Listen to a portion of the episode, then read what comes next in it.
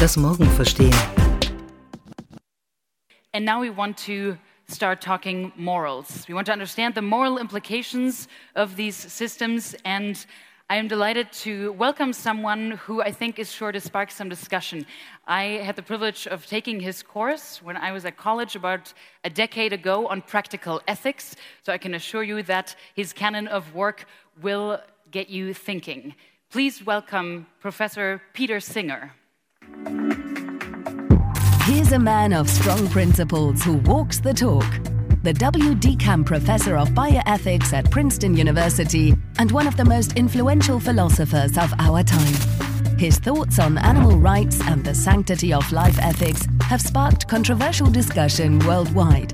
Here to discuss a future of peaceful coexistence between humans and machines, give a warm welcome to Professor Peter Singer.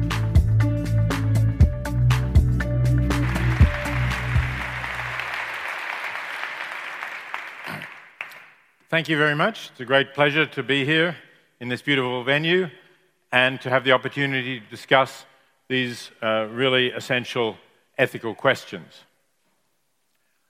I'm going to start with a concrete example. We all know that self driving cars are already on the road, and that as they become more sophisticated, the programmers face difficult ethical choices. We can imagine, for example, that as the car is driving along at reasonable speed, within the speed limit, let's say, but still at high speed, a group of children suddenly run out in front of the car. There's not enough time to brake. The only way of avoiding hitting and presumably killing the children is for the car to swerve off the road. But there are trees along the side of the road. If the car swerves off the road, it is likely to hit one of the trees. Although the car has safety features, the driver at least is likely to be injured, if not killed. Should the programmers program the car to swerve in these circumstances? We can look at this from two perspectives. First, we could look at it from the perspective of the potential purchasers of the car they're likely to be more concerned about their own safety and perhaps the safety of passengers, who may well be their family, than they are about the safety of strangers. So the majority of prospective purchasers of the vehicle are likely to buy a car that protects them. And it follows that the manufacturers of the car, who want to sell their cars, are also likely to program it in that direction. For if they do not, but competitors do, they will lose sales to that competitor.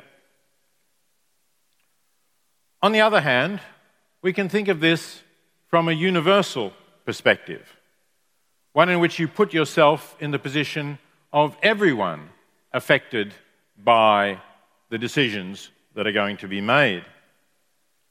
From this perspective, you can think of yourself as a parent of one of the children who might be killed. Or even put yourself in the position of the children themselves who are killed and lose the life that otherwise they would have been able to live. And as there are several children in the example I gave you, and several parents, the greater harm is caused if the car does not swerve and kills the children. So, from the universal perspective, the right decision is to program the car to swerve. The contrast between those choices illustrates the difference, I believe, between a self interested perspective and an ethical one.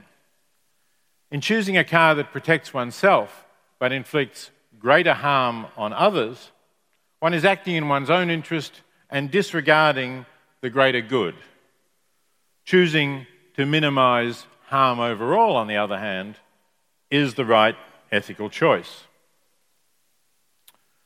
In general, in fact, I hold that the right ethical choice is the one that minimizes harm and maximizes good. That's a utilitarian view, but it's not only utilitarians who favor this choice in this situation.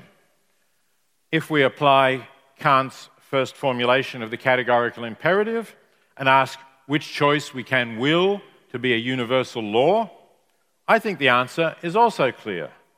We cannot will as a universal law an outcome in which everyone chooses to protect themselves at the cost of causing greater harm to others. Because thinking of it as a universal law, we have to recognize that we are then more likely to be harmed ourselves, either as the child or as the parent. So, on this particular question, I believe that utilitarianism and Kantian ethics coincide. But the question is how, in a society based on a free market and consumer choice, can we get to this desirable outcome? We are here in a tragedy of the commons situation. That is, a situation in which, if each individual agent acts in their own interests, the outcome will be that all agents collectively are worse off. The solution to such a tragedy of the commons requires collective action. We have to act as a whole. In the commons, we have to limit the right to how many cows you can graze on the commons so that it does not get overgrazed. And in this situation, we need to regulate the programming of the cars. We need to have a requirement that the programming of such a self driving car does act for the larger good, for the greater good, not simply to protect the driver or the purchaser. And then every car company can compete on a fair and uh, equal playing field because those who seek to take an advantage in ways that would harm the greater good are not able to do so. A harder question is what would ethical AI do in situations in which utilitarianism and Kantianism or other plausible ethical views do not point in the same direction, in which they clash? That's a normative question an, an ethical question, a question of what we ought to do. I don't believe we can solve it simply by acquiring more data.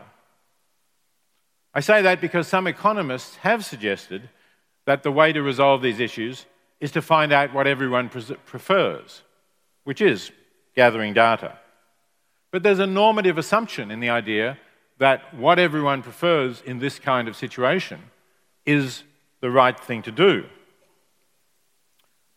I think that, in fact, the data will simply reinforce some of the prejudices and biases that we already have, including racist and sexist prejudices. And they'll get built in, as Dana Boyd suggested in her talk, into the AI's understanding of ethics. So I don't think we want that. I would argue that instead, we want to talk to people who've spent a lot of time discussing ethics, thinking about ethics, considering the consequences of certain ethical choices and exploring those implications. I think they then end up with a better understanding of ethics than those who've given no thought at all to these issues but are responding to a quick poll that asks them what they want in certain situations. You might object that that sounds elitist, even undemocratic, to suggest that there are some people who know better than everyone else. I think that's a false conception of democracy. I don't think democracy is committed to saying everybody is an expert on morality or on any other issue.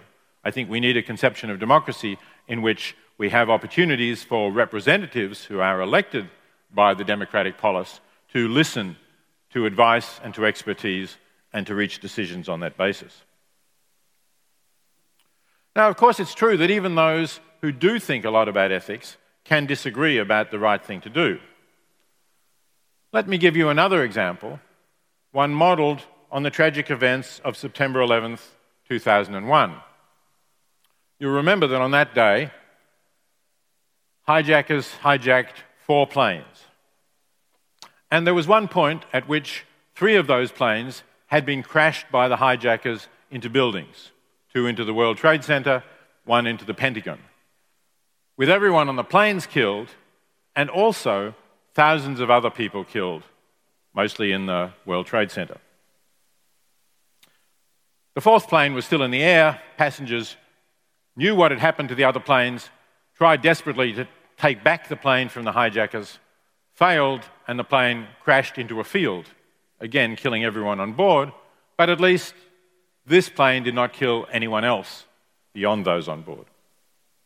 Now let's imagine a variation on this tragedy in which, after the first three planes have crashed, the fourth, still in control of the hijackers, is setting a course for a baseball stadium in which the World Series is being played and 50,000 spectators are crowded into that stadium. The plane is only a few minutes away, but it is still over farmland, over empty fields, rather than over a crowded city. And there's an Air Force jet that has been scrambled and has the plane in its sights. The pilot radios for permission to fire his missile that will destroy the plane. Do you give permission for that missile to be fired or not? As many of you may know, the German Constitutional Court considered that question in 2006.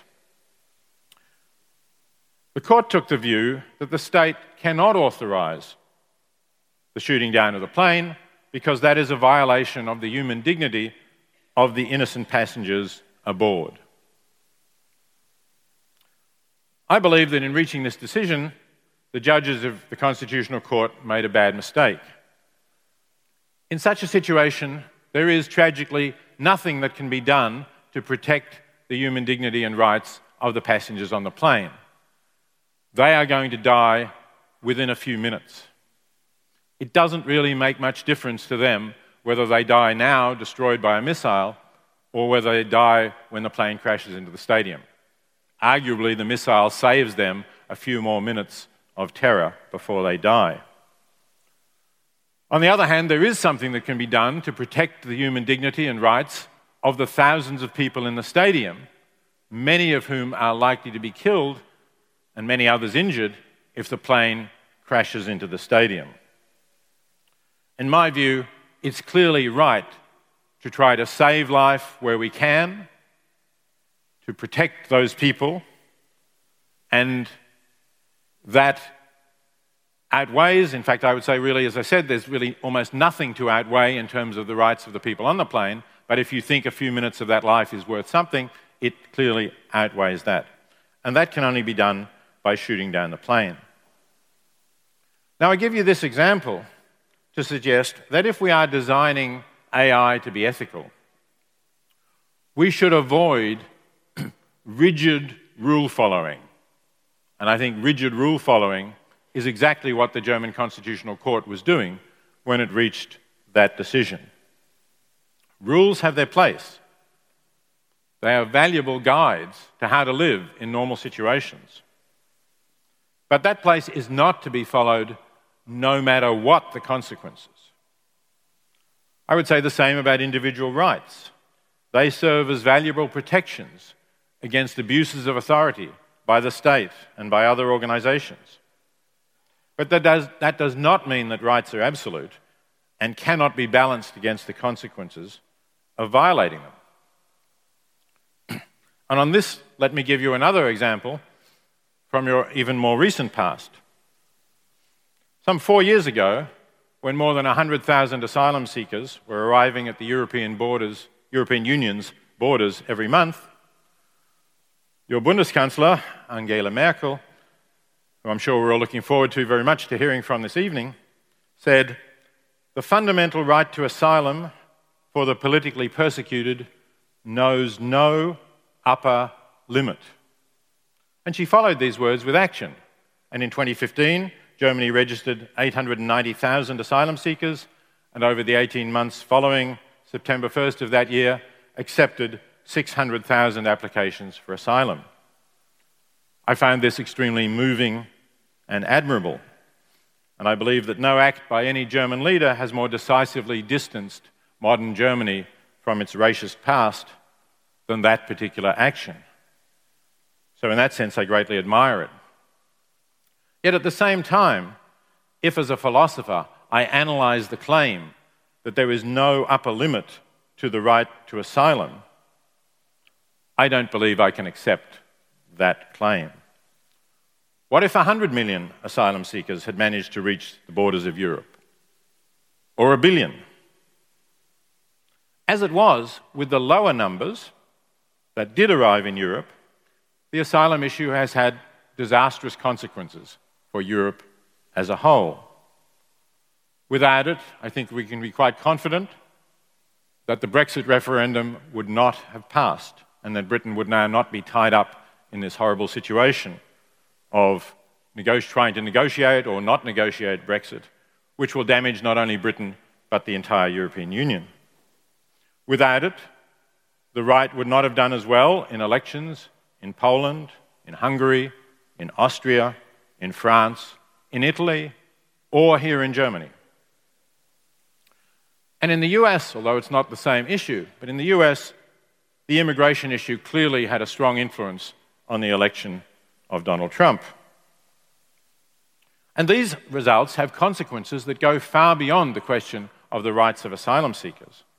The election of Donald Trump, for example, with his winding back of the very modest, I would say much too modest, uh, regulations that President Obama put in place to reduce greenhouse gas emissions in the United States, the winding back of those regulations and the passing of another four years, let's hope it won't be eight years, um, another four years of the United States basically doing nothing about climate change could be a tragedy for the world for many decades to come.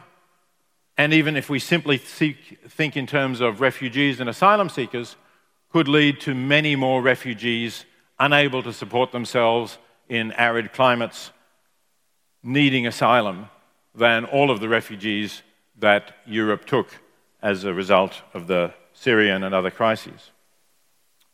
And I think, in fact, Chancellor Merkel, although she has not retreated from the rhetoric of no upper limit to the right to asylum, has made practical compromises that indicate that she's recognized that her stance on the absolute right to asylum with no upper limit is not tenable. So, again, if we're to answer that question, can artificial intelligence be ethical? We need to think about what ethics is, the consequences of our ethical judgments, and the role of rules and views about rights.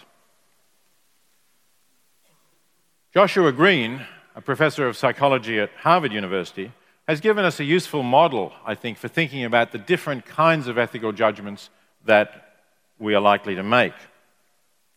He's compared moral judgments to a camera that has both an automatic and a manual mode.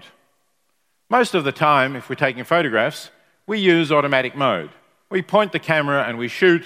We get a reasonably good photo, perhaps as good as we could have got if we'd used a manual mode, and that's fine. And it's quick, we save time, we don't have to think. It works well. But sometimes we find ourselves in a situation eh, that we recognize is quite unusual. The lighting is, is very different, or we want a different kind of focus. So, if we know something about how to take good photos, we'll switch to manual mode and we'll set those settings for ourselves. Greene compares this with two kinds of moral judgments. There's the intuitive judgments we make. Somebody gives you an example, you come to some intuitive response, Sometimes it's what people call a, a yuck judgment. You think about somebody suggests something, you think, oh, that would be horrible. No, must be bad. Um, that's the automatic mode. We have that quick response, and generally it works quite well. Generally, it, you know, these reactions have evolved over millennia. I think some of them are biologically evolved, in fact, over millions of years perhaps. Some of them are culturally evolved uh, in larger societies. Um, and they've evolved and they work well in many situations. But occasionally, we do find ourselves in very different situations, situations that are extraordinary, like the ones that I've been talking about. And in some of those situations, the automatic mode does not work well. It can lead to disastrous consequences, and we need to think about and reflect on those consequences. So we need to ask ourselves what will this mean? What will it mean for European politics if we place no upper limit on the number of asylum seekers? Well, of course, we have this compassionate response to the plight of asylum seekers. And we want to take many of them, as many as we can, but we can't, can't do that without thinking of the consequences. Now, where does artificial intelligence come into this? Well, for some specific tasks, absolute rules are in place. If you want to design a computer that is going to beat the best humans at chess or at Go, of course you have to program the rules of the games into the program, and they're absolute. The computer can't break the rule because it would have some great benefit in terms of winning the game. That will simply lose the game. But if we ever succeed in developing broader kinds of artificial intelligence, artificial general intelligence, as it's called, then I don't think we can rely on absolute rules.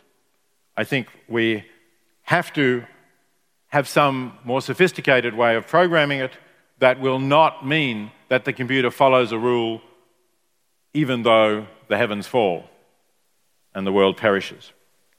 Even philosophers who do defend strong versions of rules, moral rules, or rights, many of them build in a kind of an catastrophe override clause so that you can violate rights or rules if that's the only way to prevent catastrophe. And I think that's right. And the point of discussion, the focus of discussion for this ought to be what exactly counts as a catastrophe? How big a disaster does it have to be? There should be some hurdle, certainly, for overriding these rights or rules. But some might say it merely has to be that it's going to be clearly better for everybody in society, for the great majority of society. Others may say no, it really has to be some kind of catastrophe. So we can discuss that, and no doubt people programming artificial general intelligence in different countries, if they get there, will have somewhat different places where they draw that line. But that's one way to do it. Another model, perhaps better for teaching AI to be ethical, might be virtue ethics. I don't think that virtue ethics is in itself a complete approach to ethics. It doesn't really give us the right answers in difficult situations, like the examples I've given you. Its proper realm is that of educating people. It's no accident that virtue ethics derives from Aristotle, and that Aristotle said the way to make your children virtuous is to make them citizens of a good society. We can't exactly do that with AI, but perhaps we can make it learn from the behavior, not of everybody, but of people who we can agree are people trying to live an ethical life, trying to do so in a thoughtful and reflective way. And perhaps artificial general intelligence could learn from that. Well, having mentioned artificial general intelligence, I can't close without mentioning the danger that our progress in artificial intelligence might lead us to produce an artificial general intelligence that is smarter than we are. Nick Bostrom, the director of the Future of Humanity Institute at Oxford University, has warned that to create something more intelligent than we are could be a basic Darwinian error. And he says that, in fact, it could pose an existential risk the risk of bringing about the extinction of our species. Now, to many of you, that prospect may seem too distant to really worry about at the moment. We have more pressing problems that face us right now. But there is a case for starting to think about how we can design AI so that it will take account of the interests of all humans, and indeed not only of humans. As you heard in the introduction, I've worked a lot about the ethics of how we ought to treat animals, and I think we ought to include all sentient beings, all beings who are conscious, who are capable of feeling pain, of enjoying their life, ought to be included. And even if one day machines themselves show that they are conscious beings, then certainly their interests ought to be included as well. I'll finish with a little fable that Bostrom uses in his book, Superintelligence. It's a fable of sparrows who think that it would be great to train an owl to help them to build their nests. A big, powerful owl can help them build their nests, make it much easier for them, and rear their young. So they set out to get an owl's egg and to hatch it. One sparrow objects Shouldn't we first learn to tame the owl before we hatch the egg. But other sparrows are impatient to get the project underway and they don't listen. They say they'll take on that challenge once they've succeeded in raising the owl. Let's not be like those impatient sparrows. Let's ensure that we don't build an artificial general intelligence that is smarter than ourselves until we know how to ensure that it is also at least as ethical and perhaps more ethical than we are ourselves. Thank you.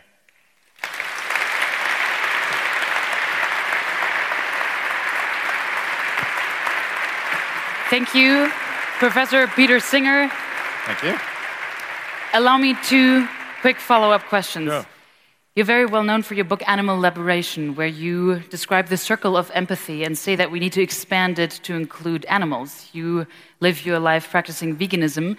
Do we need to expand the circle of empathy to include any kind of robot and machine? Well, I think when we get the robots or machines that can convince us that they are conscious beings, um, then we will need to expand it because then they'll have interests, they'll be capable of enjoying their life or suffering, um, and those interests can. Um, how exactly we're going to tell that is a really interesting question, and there are philosophers trying to think about that because, you know, originally Alan Turing said when we can have a conversation with a machine and we don't know whether it's a machine or a human, then it has a mind. But in fact, we're very close to that now, and yet the people who are programming these machines are saying, don't worry, you know, we know how we're doing this, and it's not by giving them consciousness. So we're still some steps away from that. So we might need an update to the Turing test. Maybe there'll be a Singer test soon.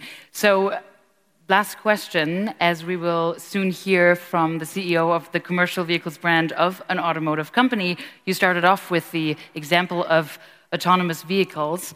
Do you think automotive companies should hire philosophers like yourself?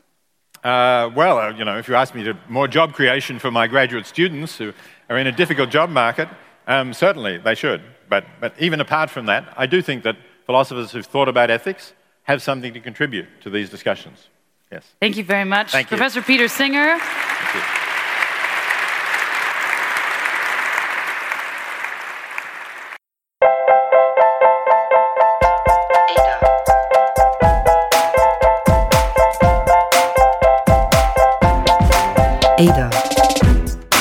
Heute das Morgen verstehen.